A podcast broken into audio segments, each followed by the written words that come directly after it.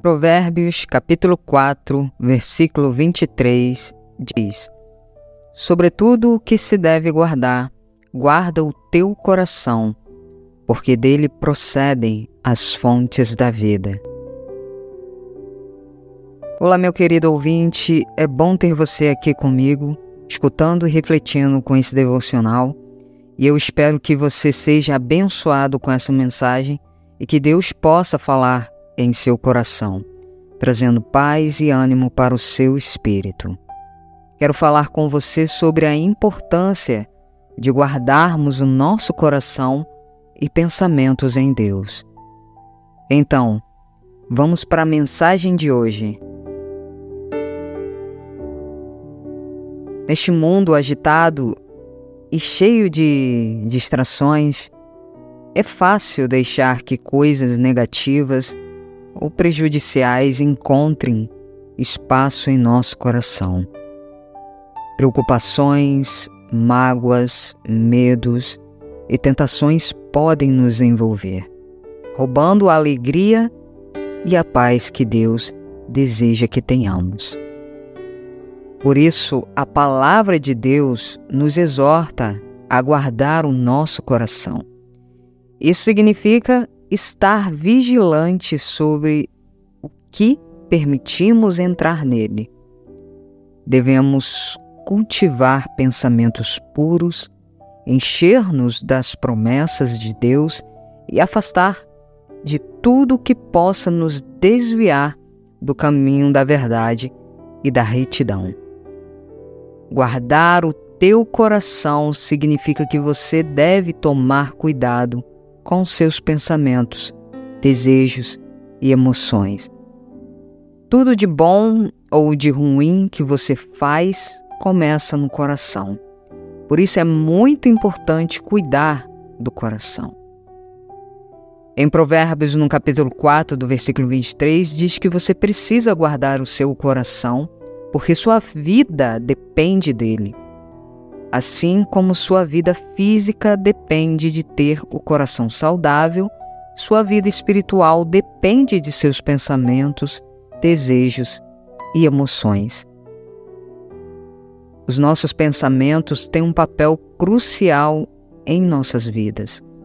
Eles afetam nossas emoções, nossas decisões e, consequentemente, o nosso comportamento.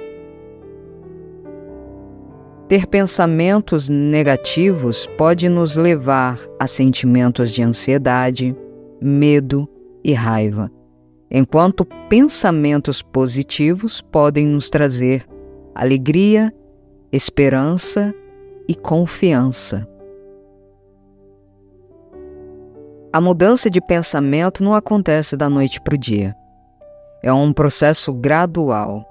Podemos começar por identificar padrões de pensamentos negativos e, em seguida, substituí-los por pensamentos positivos e edificantes. A oração e a meditação na Palavra de Deus são ferramentas valiosas para nos ajudar a renovar a nossa mente. Guardar o coração é mais que se proteger de coisas ruins. Também significa cuidar do que é bom seu coração ficará mais forte e protegido se você o encher com a palavra de Deus, gratidão, pensamentos e desejos bons.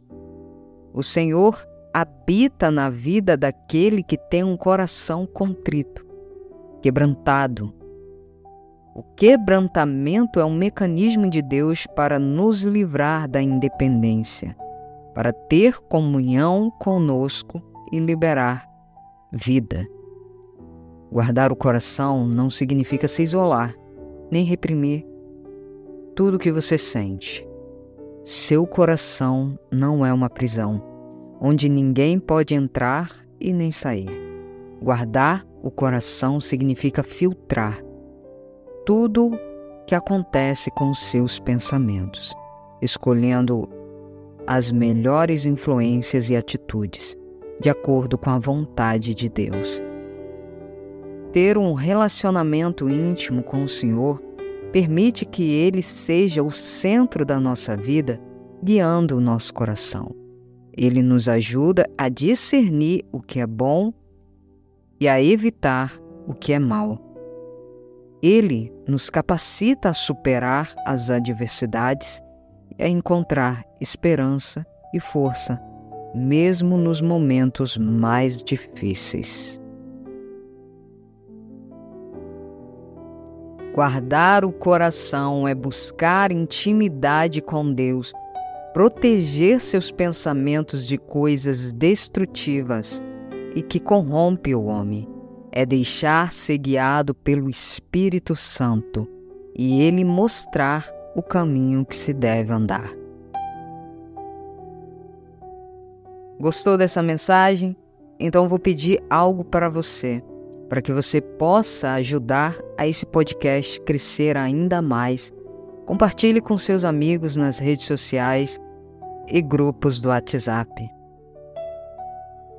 Fica na paz e um grande abraço.